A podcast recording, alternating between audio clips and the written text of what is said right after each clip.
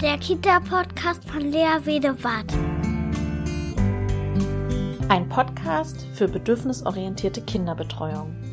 Ich beschäftige mich hier mit einer achtsamen, gewaltfreien Kinderbetreuung, in der die Gefühle, Bedürfnisse und Grenzen aller Beteiligten in der Kinderbetreuung im Zentrum der Aufmerksamkeit steht.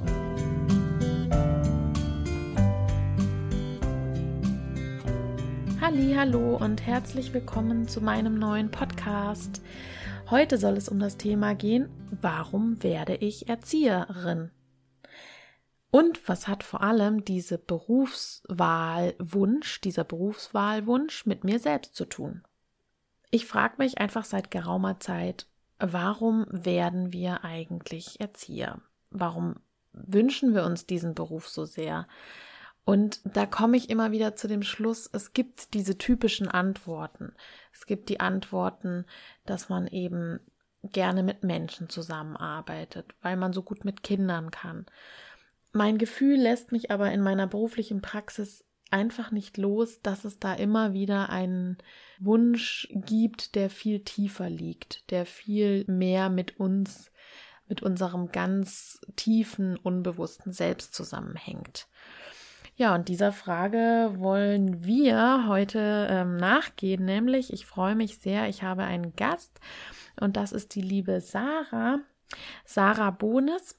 Sie ist Sozialpädagogin, Dula, Elternbegleiterin, sie ist Schlafberaterin, Kursleiterin PKIP, ist auch zweifache Mutter und hat bereits eine Krippe mit aufgebaut und geleitet und gibt Weiterbildungen für Erzieherinnen und Erzieher.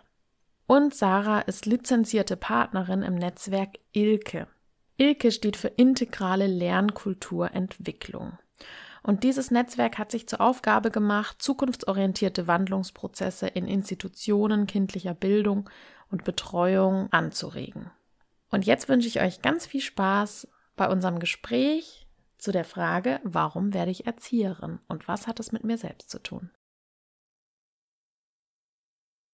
Hallo ihr da draußen, hier ist ein neuer Podcast von dem Kita-Podcast, bedürfnisorientierte Kinderbetreuung.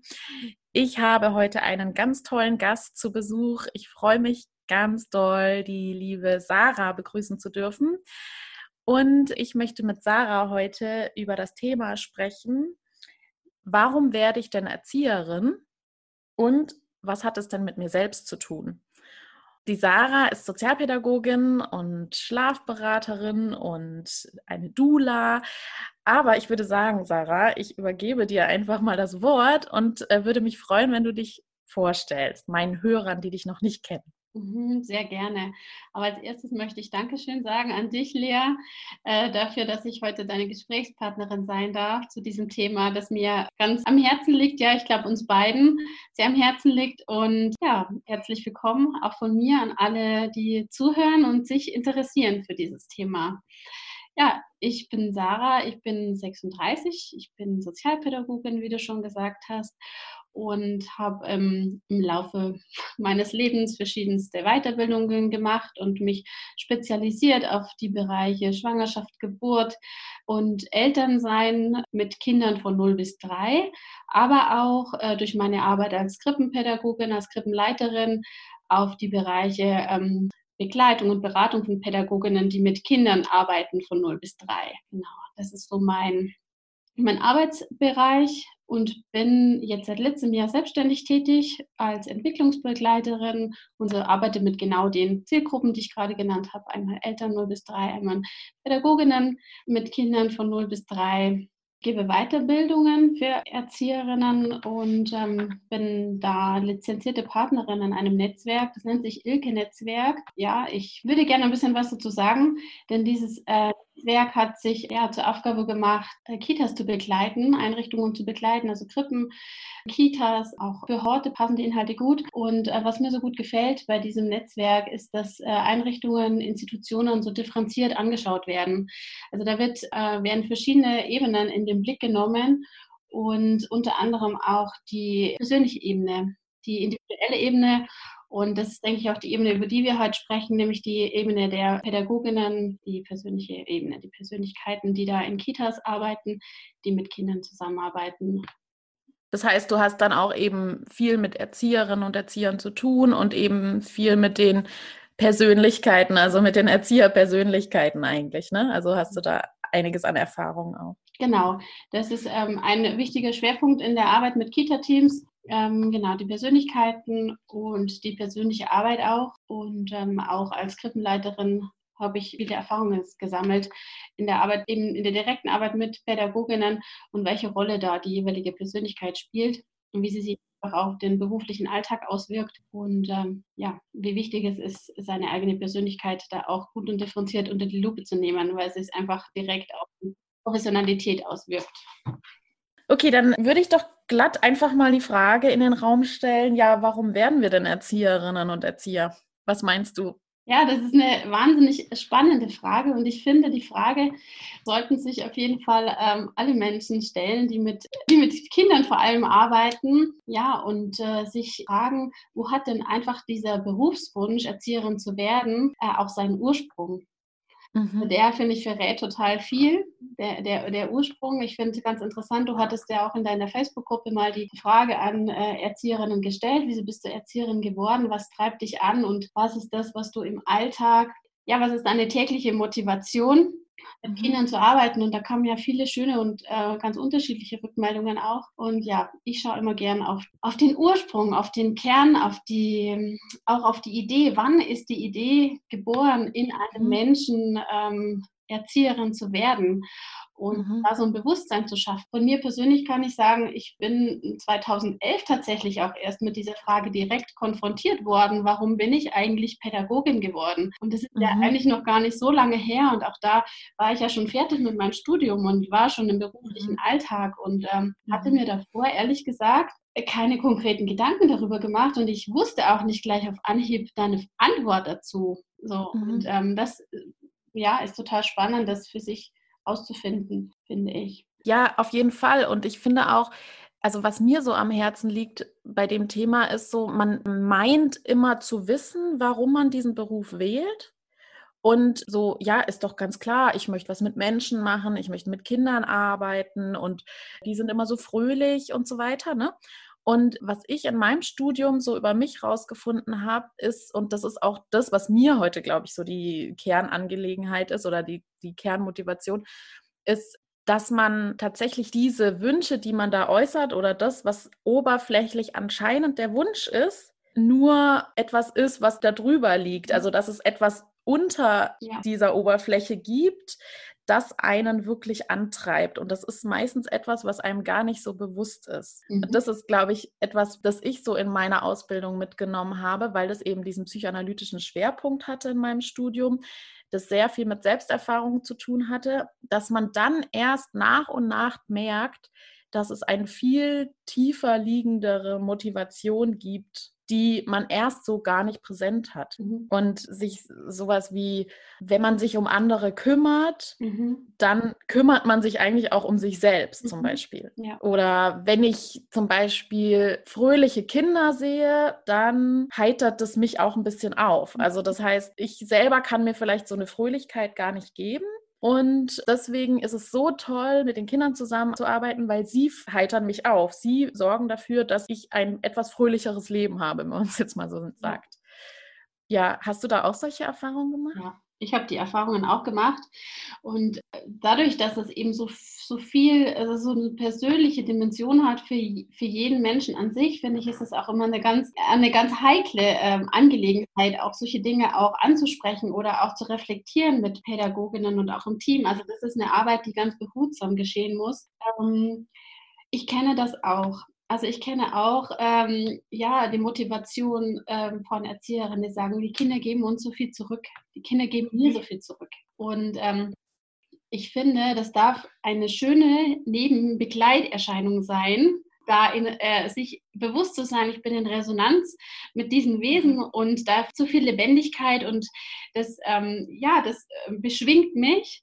Aber es darf nicht aus einem Mangel heraus entstehen oder aus einem grundlegenden, unerfüllten Bedürfnis. Und deshalb ist es wichtig, so tief zu schauen, weil wir uns, glaube ich, oft gar nicht bewusst sind, welche unbefriedigten Bedürfnisse eigentlich in uns liegen. Wir haben einfach ähm, schon ganz viele Bewältigungsstrategien uns da äh, erarbeitet und sind uns gar nicht so bewusst, wie wir uns eigentlich die unbefriedigten Bedürfnisse erfüllen und wie wir sie uns manchmal auch erfüllen lassen. So, und ähm, das ist, finde ich, ein ganz wichtiger Aspekt, vor allem mit, mit Kindern. Und kürzlich habe ich ähm, ja eine Aussage gehört und bin innerlich so gezuckt. Da ging es ums Thema Schlafen, Schlafen in der Krippe, Schlafen in der Kita. Und ähm, dann hat eine Erzieherin erzählt, bei ihnen läuft das ganz gut und die meisten Kinder gehen gerne schlafen und die schlafen auch schon selbstständig ein. Aber es gibt immer mal wieder Kinder, die brauchen viel Nähe und die brauchen viel Eicheleinheiten und das genießt sie immer sehr. Das hat sie so betont für sich. Und ähm, ja, ich zucke da deshalb, weil ich einfach denke, was, ja, welches Bedürfnis erfüllt ihr dieses Kind in dem Moment, in dem sie diese Streicheleinheit geben kann? Selbstverständlich ist es eine Sache, die wir als Erzieherin, als Pädagogin gerne tun, also Kindern auch körperliche Nähe geben, wenn sie das brauchen aber es sollte nichts damit zu tun haben, dass wir davon in unserer Persönlichkeit profitieren. Also ich sollte nicht froh und dankbar sein, wenn da Kinder sind, die möglichst viel Nähe brauchen von mir. Und ich erlebe das oft auch in Eingewöhnungsprozessen, wenn ich das Gefühl habe, auch eine Pädagogin verlangsamt durchaus mal diesen Eingewöhnungsprozess, indem sie dieses Kind unheimlich eng an sich bindet, unheimlich lange viel auf dem Arm trägt, was absolut wichtig, legitim und keine Frage ist. Aber in der Kita, in der professionellen Arbeit orientieren wir uns an den Bedürfnissen des Kindes, auch an denen der Erzieherin Erzieherin, aber nicht an den Unerfüllten der Erzieherin.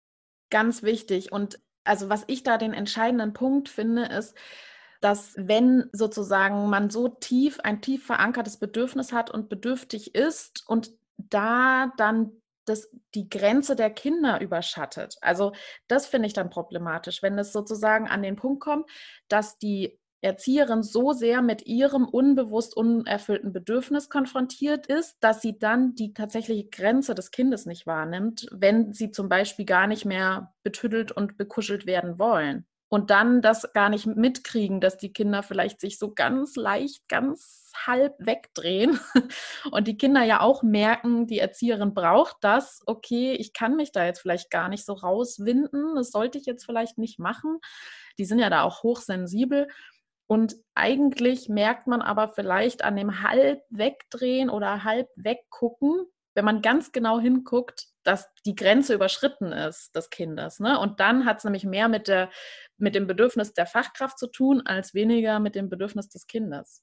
Ganz genau, das sehe ich auch so. Und ich glaube, da ist es wichtig, dass wir ähm, auch im Team eine Ebene finden, auch diese Prozesse zu reflektieren und die uns auch gemeinsam anzuschauen. Also mit dem Fokus auf das Kind. Wie weit ist es schon? Ähm, ähm, ja, was können nächste Schritte sein? Um da gemeinsam auch ähm, vernetzt auf diese Prozesse zu schauen. Und ich, ich merke, dass das auch Vorteile sind, wenn ähm, ja, wenn auch bestimmte Öffnungsprozesse in Kitas stattfinden, dass Teams vernetzt arbeiten und ja, Kindern auch die Möglichkeit haben, ja, sich frei zu entfalten und auch frei zu explorieren und nicht so sehr festgelegt werden auf eine bestimmte Pädagogin und ähm, diese Pädagogin ja so sehr in der Abhängigkeit lebt zu diesem Kind. Ja, auf jeden Fall. Ich habe mal noch mal zu dem Thema, warum werden wir denn Erzieherinnen und Erzieher? Ich habe mal eine Studie rausgesucht. Du hattest doch vorhin gesagt, dass in deiner Fortbildung das Thema kam, wenn die Kinder einem was zurückgeben, das sei so wichtig. Und tatsächlich ist das genau in dieser Studie eine der häufigsten Antworten, die Erzieherinnen und Erzieher benannt haben, dass sie das so toll finden, wenn ihnen was zurückgegeben wird. Und das ist eigentlich wirklich schwierig, finde ich, weil das tatsächlich, du hast es ja auch schon gesagt, man kann sich auch von den Kindern was geben lassen. Das, ich ich finde das auch gar nicht schlimm. Ich finde das aber so wichtig, das zu reflektieren, wie viel kann ich denn aber auch den Kindern geben? Wie gefestigt bin ich denn in meiner Persönlichkeit, um die Kinder wirklich stabil begleiten zu können. Und weil das sich immer auf die Persönlichkeit der Kinder auch auswirkt. Ne? Und ja, da wurden dann in dieser Studie von Knauf von 2009, das ähm, eine Befragung von äh, Auszubildenden eben, warum sie Erzieher werden. Ich kann die auch noch mal in die Shownotes stellen. Ja, da kommen dann eben diese häufigen Antworten, ja, weil ich was mit Menschen machen möchte, weil die Kinderaugen dann so strahlen, weil die einen so fröhlich machen. Was ich mal, das ist jetzt unabhängig von der Studie, ich habe mal Studierende also in Aufnahmegesprächen ja betrachtet, wenn man so will. Und da kam dann zum Beispiel eine Antwort wie, weil die Kinder so ehrlich sind. Und das sind dann immer so diese oberflächlichen Antworten, die ich auch so in meiner langen beruflichen Erfahrung so gesammelt habe. Und da steckt aber immer so viel drunter. Wenn man hört, ich will Erzieherin werden, meine Hauptmotivation ist, weil die Kinder so ehrlich sind. Und das heißt doch eigentlich, für mich im Umkehrschluss, das heißt, alle anderen Erwachsenen sind für dich nicht ehrlich. Du brauchst quasi eine verlässliche Konstante und etwas, was dir Sicherheit vermittelt und ein Gegenüber, was authentisch und ehrlich ist, weil du das sonst nicht so kennst vielleicht. Und das ist ja dann auch wieder eine riesige Bedürftigkeit, die dahinter steckt, sich von den Kindern eine zu erhoffen, endlich ein authentisches Gegenüber zu haben. Also gut, das kann jetzt sein, dass es jetzt wirklich zu viel reininterpretiert ist, aber ja, mein Anliegen ist einfach so dahinter zu gucken. Ne? Also was treibt mich wirklich an? Ja, total spannend. Ich finde ja, dass wir auch mal äh, in diesem Rahmen auch mal zu sehr dahinter schauen dürfen oder auch zu stark interpretieren, weil ich glaube, dass oft eben halt auch nicht hingeschaut wird. Also oft einfach zu wenig, äh, zu wenig hingeschaut wird.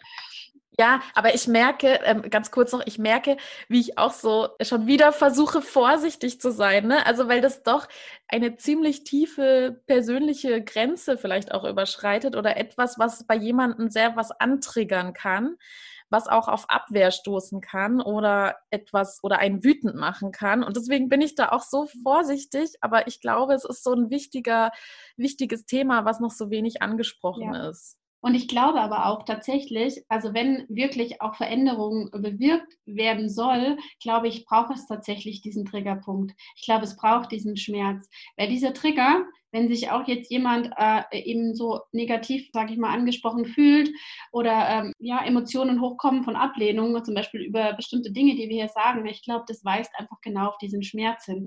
Und für uns ist es aber selber auch nicht so leicht, andere Menschen auf ihren Schmerz hinzuweisen. Das hat wiederum was mit uns beiden zu tun oder auch was wirtschaftsbedingt äh, ja auch nicht gang und gäbe ist, Menschen zu kritisieren letztendlich oder auch einfach auf Dinge hinzuweisen. Also da sind wir ja auch sehr, sehr vorsichtig und äh, ja, und weil wir einfach auch Grenzen nicht übergehen wollen. Aber ich glaube, ich glaube, dieser Schmerz ist tatsächlich wichtig. Also so kann ich es auch in meiner eigenen persönlichen Perspektive sagen weil der Schmerz uns dahin bringt, wo unser Mangel ist und wo unser Bedürfnis ist und wo Verletzung stattgefunden hat, vor allem in unserer Kindheit und äh, wo für mich auch der Schlüssel darin liegt, dahin zu schauen, diesen Schmerz zu spüren, auch wenn der immer ganz schrecklich ist und furchtbar unangenehm ist. Aber also ja, ich einfach inzwischen die Erfahrung gemacht habe, ähm, dahinter, dahinter liegt ganz viel Heilung und Veränderung und Wachstum dadurch auch.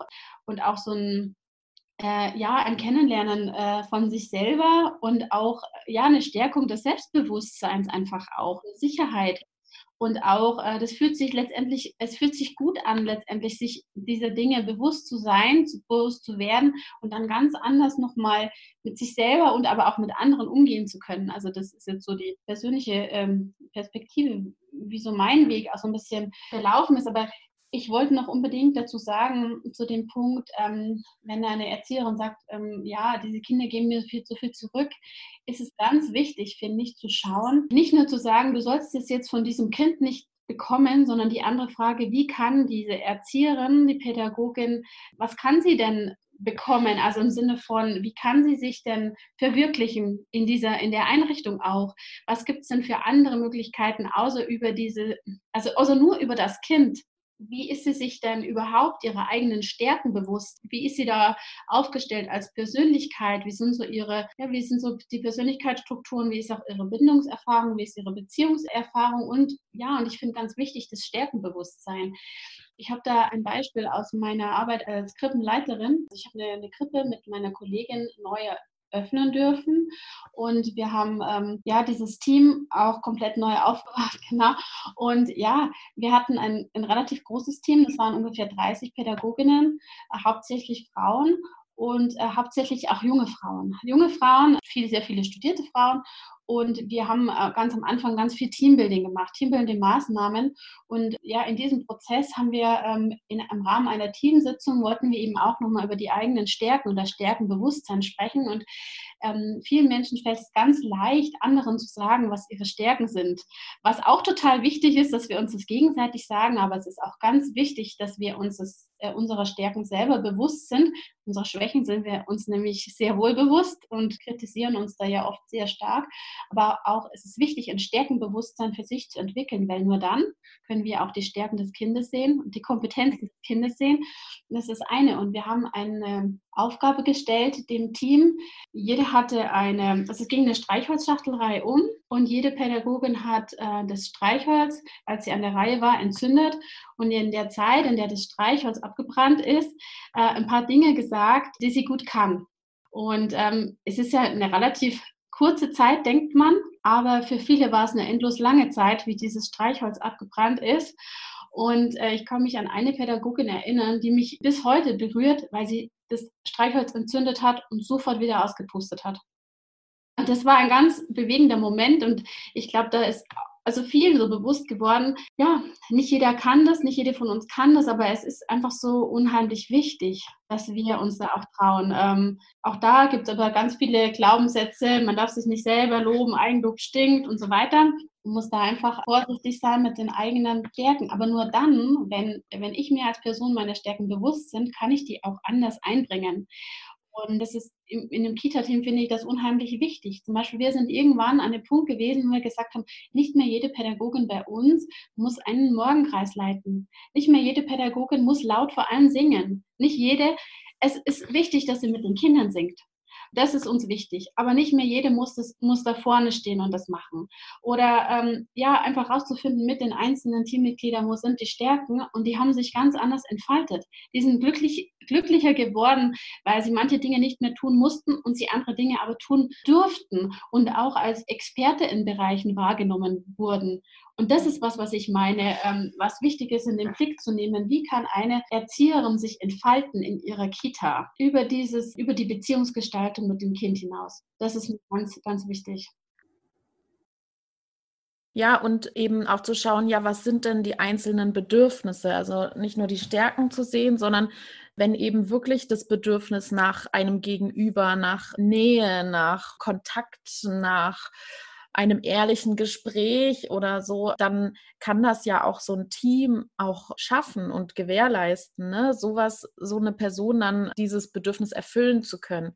Und das Wichtige ist ja, dass das erstmal wahrgenommen werden kann. Oder am besten die Fachkraft sich da so gut selbst reflektieren kann, dass sie ihr Bedürfnis selber gut wahrnehmen kann und das von den Kindern differenziert, um sich dann das genau. Bedürfnis irgendwie anders erfüllen zu können. Aber das ist Absolut. eine Riesenaufgabe. Ist wirklich ne? eine Riesenaufgabe. eine persönlich große Aufgabe, aber natürlich auch ähm, braucht es seinen Platz schon in der Ausbildung und dann auch ähm, Stärken ähm, der Kita-Leiterin, dass sie dementsprechend ihr Team auch anleitet und ihr Team stärkt und auch die persönlichen Gespräche dementsprechend auslegt. also ich habe schon vermutet, dass das anstrengend wird, eine neue Krippe zu eröffnen, zu gründen und ich wusste auch, dass es Jahre gehen wird, bis der Betrieb sich auch eingespielt hat und etabliert hat. Aber ich muss ehrlich sagen, mir war überhaupt nicht bewusst, welche große Herausforderung es ist, mit dem Team zu arbeiten. Also das muss ich wirklich sagen.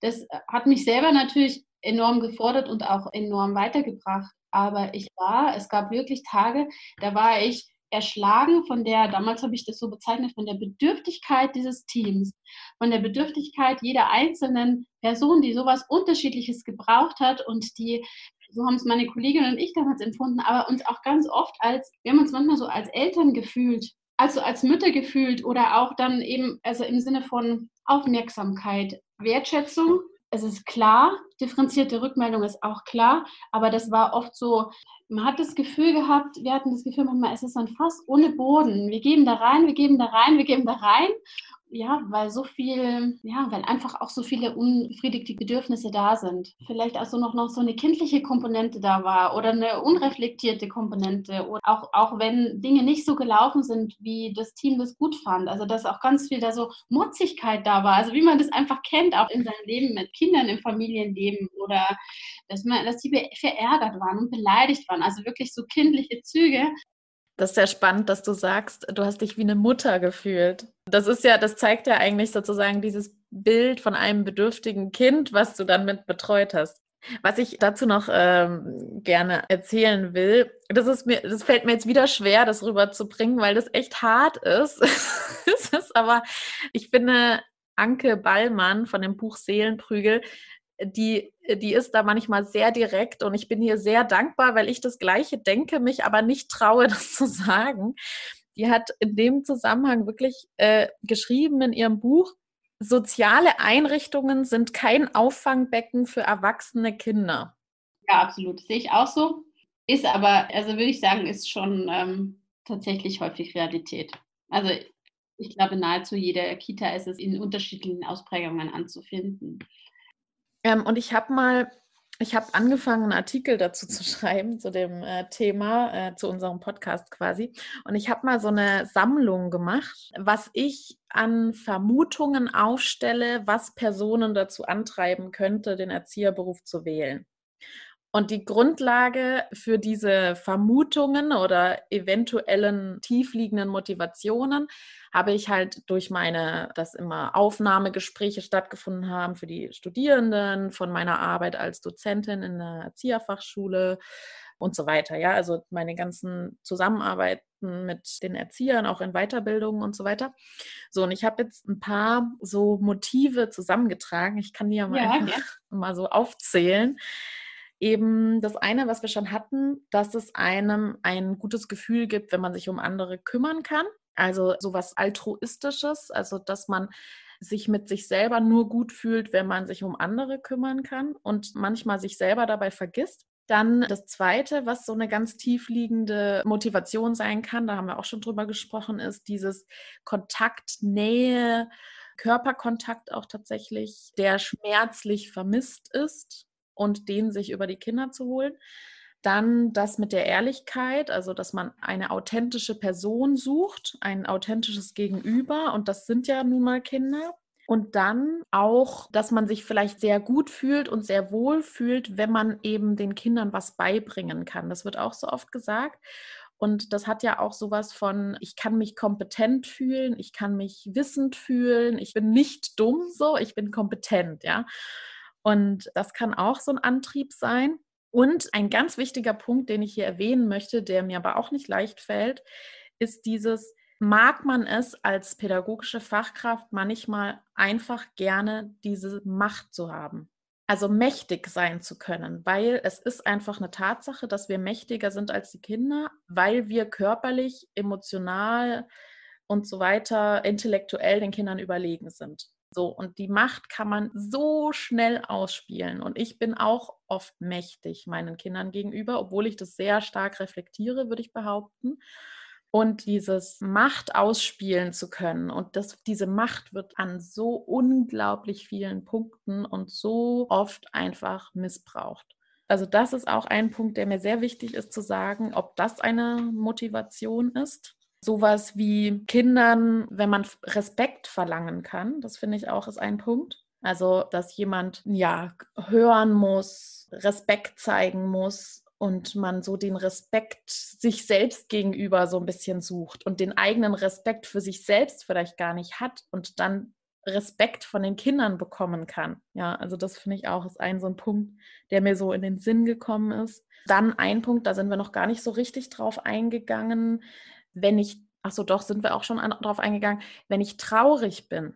Also wenn ich eine doch eher depressive Person bin, eine traurige Person, die ähm, selten fröhliche Momente hat und durch die Kinder sich eben ein fröhliches, heiteres Umfeld schaffen kann. Und dann habe ich noch als Punkt die Suche nach mir selbst. Also wer bin ich denn eigentlich? Und das fand ich nochmal interessant. Das kam mir so ganz so zufällig, dieser Gedanke ich bin ja ständig konfrontiert mit Kindern. Das heißt, ich habe die ganze Zeit einen Spiegel, ein Gegenüber, ein Kind sehe ich. Und das heißt, ich kann auch auf der Suche einfach nach meinem eigenen Kind sein in der Arbeit, ne? nach der Suche nach meinem inneren Kind, ne? Stefanie Stahl. Ich bin ja ständig konfrontiert mit meinem Sonnenkind und mit meinem Schattenkind in der Arbeit und da mich dann immer wieder damit konfrontieren zu können. Und das sagt man ja auch bei zum Beispiel, das ist jetzt ein starker Schlenker, aber bei psychisch kranken Menschen, die immer wieder diese gleiche Situation sich suchen, die immer wieder sie mit ihrer Unzulänglichkeit konfrontiert. Weil das eben gleichzeitig bedeutet, ich bin auf der Suche danach, mich damit auseinandersetzen zu können. Ne? Also dieses Persönlichkeit entwickeln können, indem ich immer wieder mit den Kindern konfrontiert bin. Das sind jetzt so, so Punkte, die ich so gefunden habe. Mhm. Hm. Ja. ja. total wichige Punkte. Ich könnte eigentlich zu jedem Punkt ähm, auch was sagen. Also ich kann es total unterschreiben. Ich finde, das macht wirklich äh, total viel Sinn. Das, was du als, am Schluss gesagt hattest, ist das Thema, ähm, die Kinder spiegeln mich. Ich bin auf der Suche nach, nach mir, nach meinem eigenen Kind sowohl im Positiven als im Negativen und auch, glaube ich, diese Selbst, diese Bestätigung davon auch immer wieder zu haben von Dingen, die man, von Mustern, die man sich angeeignet hat oder auch von Glaubenssätzen oder ähm, ja, Dingen, die man so auferlegt bekommen hat. Ähm, ja, kann ich mir gut vorstellen, dass da ähm, durch Kinder so ein, so ein Spiegel äh, stattfindet in Bezug auf das eigene innere Kind. Ich lese im Moment gerade das Buch von äh, Philippa Perry, das ja eher an Eltern gerichtet ist. Das Buch, von dem du wünschst, deine Eltern hätten es gelesen. Und ich finde aber auch, es sind so total wichtige Aspekte auch drin für Pädagoginnen, weil es wirklich wieder im Kern darum geht, sich auch mit der eigenen Kindheit auseinanderzusetzen. Und ich finde, sie legt es so schön dar, was bei uns Eltern passiert, wenn wir von unseren Kindern auf bestimmte Situationen, Momente eben hingewiesen werden und wir dann reagieren äh, nicht auf das Kind, sondern auf das, was, also wie, wie mit uns früher umgegangen wurde. Es gibt so ein schönes Beispiel, da, ähm, genau, da klettert die Tochter auf den Baum und sagt, äh, oh Mama, hilf mir mal bitte runter. Und die, die Mama sagt nur, bist du hochgekommen, dann kommst du auch wieder runter oder also sowas und kann eben in dem Moment ihre Hilfe äh, gar nicht anbieten, wie sie sonst eigentlich kann, weil äh, sie eigentlich darauf reagiert, dass äh, sie früher nicht klettern durfte. Sie früher mit einer ganz behütenden Mutter gelebt hat, die ihr das gar nicht zugestanden zugestanden hat. Und ähm, das sind ganz wesentliche Aspekte, finde ich, für Eltern, um die, also um die Beziehung zu sich, aber auch zu sein, zu den eigenen Kindern einfach ähm, positiv äh, zu gestalten. Und ähm, genauso treffen solche Aspekte ja auch auf Pädagoginnen zu, weil es muss nicht nur das eigene Kind sein, das euch da hinweist. Oft findet es natürlich statt in der eigenen Familie mit den eigenen Kindern, aber diese Übertragung findet sicherlich auch im Kita-Alltag statt weil es so viele verschiedene Kinder sind und so viele verschiedene Knöpfe bei uns da auch gedrückt werden, so viele Verhaltensweisen. Und ähm, ja, da lohnt es sich auch vor allem drauf zu schauen, auch als Team, auch mit Kolleginnen zu schauen. Ich sehe da, dass ein Kind bei meiner Kollegin massiv was auslöst. Wir hatten einen Pädagogen im Team, der sich fürchterlich persönlich äh, beleidigt gefühlt, wenn ein Kind die Füße auf den Tisch gelegt hat.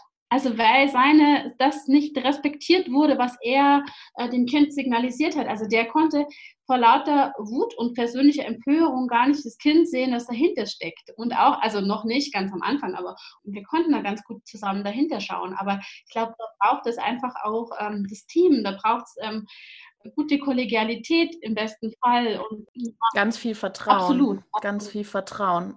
Auch eben das Negative sich anschauen zu können, ohne verurteilt oder ähm, herabgesetzt zu werden. Und das ist mir auch wichtig nochmal zu sagen, wenn man jetzt so diese tief liegenden Motive benennt und die sich vielleicht bei sich selber bemerkt, finde ich, ist das erstmal überhaupt keine Schande oder dass man sich dafür nicht schämen muss, sondern dass man das ist mir so, so wichtig zu sagen. Es geht nicht darum, jetzt jemanden an den Pranger zu stellen oder zu sagen, hey, du willst jetzt du willst jetzt mächtig sein, das kann ja wohl nicht sein, sondern dieses Bedürfnis, das ist ja auch die bedürfnisorientierte Kinderbetreuung, dieses Bedürfnis erstmal ernst zu nehmen und zu sagen, ja, das ist da, das ist in Ordnung. Und das heißt nicht sofort, dass du dann nicht als Erzieherin arbeiten darfst, sondern das zu reflektieren und zu sagen, okay, meine tief liegende Motivation ist es, mächtig sein zu wollen. Und das ist erstmal total in Ordnung.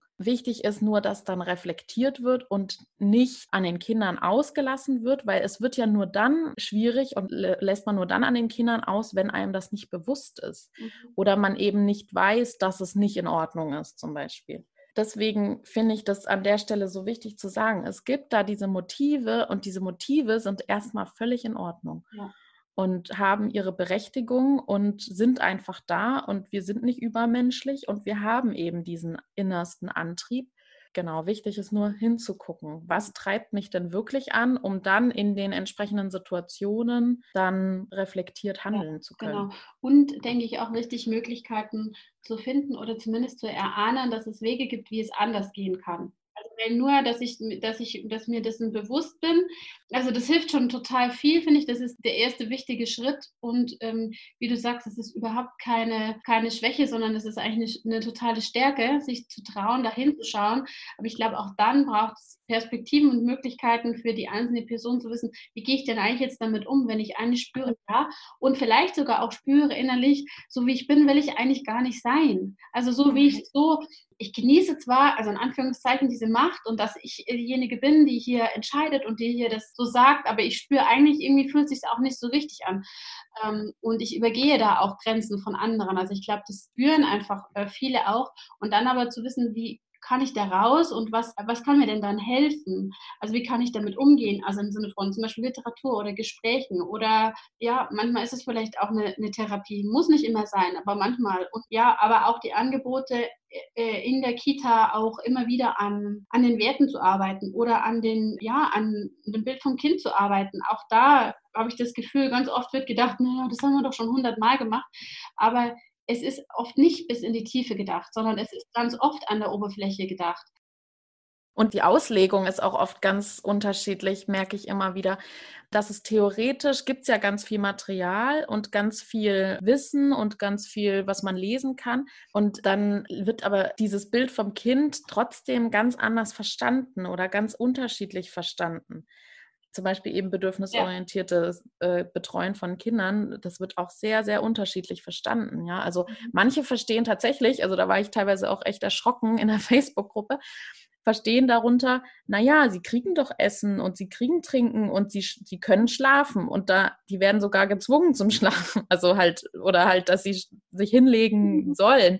Ja, sie kriegen doch ihre Bedürfnisse erfüllt, ja, also deswegen die Auslegung ist auch sehr unterschiedlich. unterschiedlich. Ja, oder aber auch wieder die Annahme, dass die alles tun dürfen, was immer sie wollen. Also das ist ja ein totales Chaos und die tanzen euch ja total auf der Nase rum. Es hat einfach auch wieder was mit der Person an sich zu tun. Also und mit ihren Bedürfnissen und wie sie mit ihren Bedürfnissen umgeht, ob sie die überhaupt kennt. Also was sind überhaupt Bedürfnisse? Ja, absolut zum Thema Macht ist mir nochmal eingefallen, Selbstwirksamkeit. Wie selbstwirksam erlebt sich diese, diese Person denn überhaupt, also so generell in ihrem Leben? Und deshalb ist für mich dann immer nochmal so wichtig zu schauen, wie kommt die denn, wie kann sie sich selbstwirksam fühlen mit dem Blick auf die gesamte Institution und nicht nur auf dieses Kind.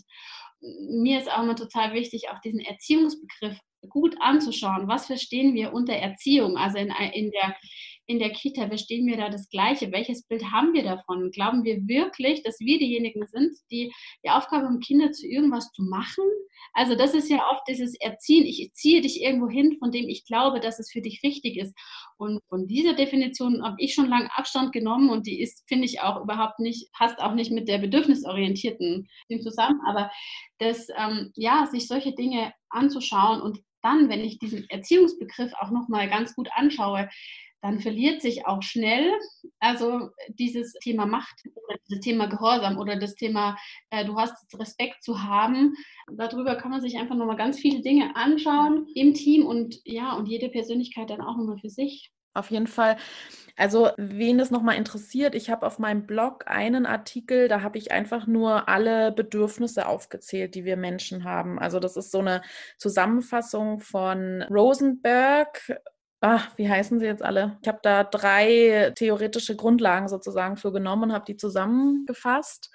Genau, also wer nochmal sich das angucken möchte, welche Bedürfnisse es so gibt, gerne auf meinem Blog. Die Bedürfnisse des Menschen heißt, glaube ich, der Artikel. Und was mir gerade so eingefallen ist, ein wichtiges Bedürfnis von uns Menschen ist ja, oder eins der zentralen Bedürfnisse laut Rosenberg, also gewaltfreie Kommunikation, ist ja Empathie. So, und Empathie denkt man dann auch immer so, ja, ist halt, dass ich mich in andere reinfühlen kann, aber es geht ja eigentlich um dieses Spiegeln. Und das ist ja was, was man sofort im Alltag in der Kita einbauen kann, dass zum Beispiel die Leitung oder die anderen Teammitglieder zum Beispiel, wenn Sie was sehen, dass eine Fachkraft so intensiv mit dem Kind kuschelt, dass es vielleicht über die Grenzen des Kindes geht, dass man dann sagen kann, also eben dieses Bedürfnis nach Empathie zu erfüllen und zu sagen, du willst gerade unbedingt mit diesem Kind kuscheln. Das geht dir, brauchst du gerade richtig. Du, du willst ganz nah mit dem Kind sein. Gleichzeitig sehe ich, dass Lina das gerade zu viel ist das kann man ja total gut einbauen im Alltag eigentlich, ne? Da die Bedürfnisse der Fachkraft zu verbalisieren und die Bedürfnisse des Kindes. Aber dann braucht man natürlich erstmal eine Wahrnehmung dafür, was die Bedürfnisse der jeweiligen Personen sind. Ne? Das ist auch Übungssache. Ja, was ich immer schön finde, weil du von den grundlegenden oder von den menschlichen Bedürfnissen äh, gesprochen hast, ich finde es immer wichtig, die Perspektive auch mal einzunehmen in der Kita, also von Pädagoginnen, nicht nur auf das Kind zu schauen, wie es im Moment gerade ist, Natürlich, selbstverständlich ist es ganz wichtig, aber ich mag immer diesen Blick auch auf den Erwachsenen oder den späteren Erwachsenen, weil ich finde, der Blick, der geht so viel weiter und die Definition auch mal, ja, sich zu überlegen, was macht für uns einen gesunden Erwachsenen aus, einen so psychisch und physisch gesunden Erwachsenen. Das heißt, was muss stattfinden bei uns in der Kita, damit dieses Kind alles hat, braucht, sich aneignen kann, sich frei entwickeln kann, damit es mit dem, wenn wir schon ein Ziel haben, finde ich, dann das Ziel des gesunden Erwachsenen, der später kompetent durchs Leben gehen kann mit möglichst äh, wenig unbefriedigten Bedürfnissen. Und deshalb lohnt sich eben, finde ich, immer dieser große Blick, dieser die weiterführende Blick. Ja. ja, und ich finde, da müssen wir wirklich nochmal gucken. In dem Zusammenhang möchte ich nochmal sagen, wichtig, dass genau diese Motivation schon in der Ausbildung besprochen wird. Was motiviert mich wirklich, ähm, diesen Beruf zu ergreifen? Ich würde ganz ketzerisch sagen, es gibt tatsächlich auch eine Gruppe von Menschen, die wissen halt nicht, was sie sonst machen sollen. Alles andere, da sind, haben sie vielleicht nicht genügend Fähigkeiten dafür. Und ja, Menschen mit Menschen arbeiten möchte ich, ja, da mache ich mal Erzieherin. Also es ist jetzt vielleicht ein bisschen böse gesagt, aber tatsächlich gibt es, glaube ich, auch solche Menschen, die mit Kindern zusammenarbeiten und ich finde, das geht einfach nicht. Und da kommt nochmal das Thema Auswahlverfahren ins Spiel. Das ist natürlich im Zusammenhang mit Fachkräftemangel und dass man händeringend Erzieher sucht, die von überall her genommen werden müssen. Diese Frage zu stellen, ist schwierig. Ich finde es aber trotzdem wichtig, sich zu überlegen, wie kann man da ein differenziertes Auswahlverfahren machen, um eben diese Motive, diese Motivationen wirklich aufzugreifen oder festzustellen. Hast du da Erfahrungen gemacht mit so Auswahlverfahren? Also äh, was ich kurz dazu sagen wollte, ist ja, wir haben ja, ein, wir sind ja in einem Dilemma, wie du sagst. Wir haben ja auf der einen Seite den Fachkräftemangel, auf der anderen Seite haben wir aber auch einfach noch nicht diese Qualität in Kindertageseinrichtungen, die wir dringend bräuchten. Also das ist ja dieses Dilemma und manchmal traut man sich dann aufgrund des einen das, nicht das andere zu benennen. Aber ähm, ich finde es sehr wohl wichtig, das auch zu tun. Ja. Ich habe in der Tat mit einem konkreten Aus Wahlverfahren immer, also noch keine Erfahrungen gemacht. Ich erinnere mich aber, dass wir im, also für diese Eröffnung der Krippe in diesen Bewerbungsverfahren, wir haben uns so viele Menschen angeschaut, ich würde sagen wahrscheinlich doppelt oder dreifach so viele, wie wir letztendlich eingestellt haben. Und auch da haben wir die Erfahrung gemacht, am Anfang haben wir einfach so pauschale Dinge gefragt und dann haben wir irgendwann gemerkt, mit welchen Fragen wollen wir eigentlich dahin kommen, was über diesen Menschen rauszufinden, der wirklich ist, was wirklich aussagekräftig für unseren Bereich ist. Und ich glaube, da sind wir schon im Laufe der Zeit besser geworden, indem wir die Fragen angepasst haben und viel konkreter geworden sind. Und ich erinnere mich, dass wir irgendwann auch äh, Praxisbeispiele, Alltagsbeispiele mit den Bewerbern und Bewerberinnen besprochen haben und gesagt, ähm, so sieht die Situation aus. Das wäre jetzt die Situation im Alltag mit dem Kind. Wie würdest du damit umgehen? Um wirklich ein ganz konkretes Bild ähm, zu, oder möglichst konkretes Bild zu bekommen. Und das hat uns schon sehr viel ähm, Einblick gegeben, wie, eine, wie ein Mensch handeln würde. Genau, ja, so haben wir das auch gemacht an der FH, an der Fachhochschule und haben dann den Studierenden ein Video gezeigt und haben dann ähm, sie das Video anschauen lassen und dann so Fragen beantworten wie, ja, was siehst du und wie würdest du handeln? Letztens hat mich eine angeschrieben über Facebook, dass sie eine bedürfnisorientierte Kita aufbauen möchte und was ich ihr empfehlen würde, wie sie das Auswahlverfahren gestalten können. Und da habe ich dann auch gesagt, also Video ist dann natürlich immer sehr aufwendig. Da habe ich genau das gesagt, dass ich auch ihr empfohlen habe, verschiedene Situationen zu beschreiben am besten, also in meiner Arbeit in der, im Qualitätsmanagement, als ich ähm, die Qualität in Kitas erhoben habe, da ist mir eins aufgefallen, dass nämlich meistens diese Standardsituationen die sind, in denen die Menschen am wenigsten feinfühlig handeln. Nämlich mhm. Essen, Schlafen, Anziehen, alle diese Situationen, also Freispiel und sowas, da ging das immer. Draußen war meistens die meiste Feinfühligkeit da oder da hatten die Kinder auch den meisten Freiraum quasi. Und die Situationen Schlafen, Essen, das sind meistens die, ähm, wo Übergriffe stattfinden oder ähm, Angebote. Also wenn Angebote starr durchgeführt wurden. Und deswegen würde ich genau so eine Situation beschreiben. Also eine Situation im, beim Anziehen und oder eine Situation beim Essen und oder eine Situation beim Schlafen. Ganz konkret, meistens oder am besten sind so konfliktreiche Situationen. Ne? Also Tim möchte sich nicht anziehen, während man rausgeht. Und bis zum Schluss will er sich nicht anziehen und ärgert die anderen Kinder und hindert sie daran, sich anzuziehen. So, was machst du jetzt? So, und da kann man ja ganz stark sehen, wie sehr hat jemand ein Gefühl für Bedürfnisse, wie kann man rauskriegen, was ist das Bedürfnis? Schaut jemand überhaupt bedürfnisorientiert oder möchte er da nur seinen Willen durchsetzen, beziehungsweise schon vielleicht Strafen androhen? Also man kann da schon ziemlich viel sehen. Ja, das glaube ich, glaube ich auch total. Und ähm, ich erinnere mich, dass wir auch ein Beispiel hatten, da ging es um ein Thema, um ein Elterngespräch, also so ein Tür- und Angelgespräch. Da ging es um äh, Schnuller bekommen oder nicht oder Kind geweckt werden oder nicht und auch da zu erleben, wie, ähm, ja, wie verhält sich oder wie beschreibt zumindest dieser Mensch, wie er sich verhalten würde mit Eltern im Gespräch und auch die Komponente nochmal einzubinden und wie will der sich dann fühlen, wie will der sich präsentieren, wie, ja, genau. Also das war auch nochmal ein Punkt. Und weil du sagst, über Videobeobachtung ähm, ist mir noch eingefallen, ich habe äh, zwei Jahre lang ein Sprachprojekt äh, zur alltagsintegrierten Sprachförderung in der Krippe begleitet. Und wir haben da ganz viel mit den Pädagoginnen im Team gefilmt, beziehungsweise sie filmen lassen. Und im ersten Schritt haben wir ihnen die Aufgabe gegeben, sich selber zu filmen im Kontakt mit dem Kind. Und also im allerersten Schritt, dass nur das Kind zu sehen ist, im nächsten Schritt äh, Prozess halt, dass äh, die Fachkraft auch mit drauf ist. Und dann erstmal nur, dass sie sich selber diese Filme anschauen, von sich mit dem Kind.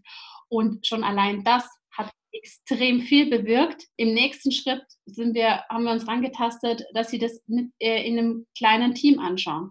Aber auch nur mit Filmen, die sie vorab gesehen haben. Also wir wollten niemanden bloßstellen und wir wollten auch niemanden beschämen.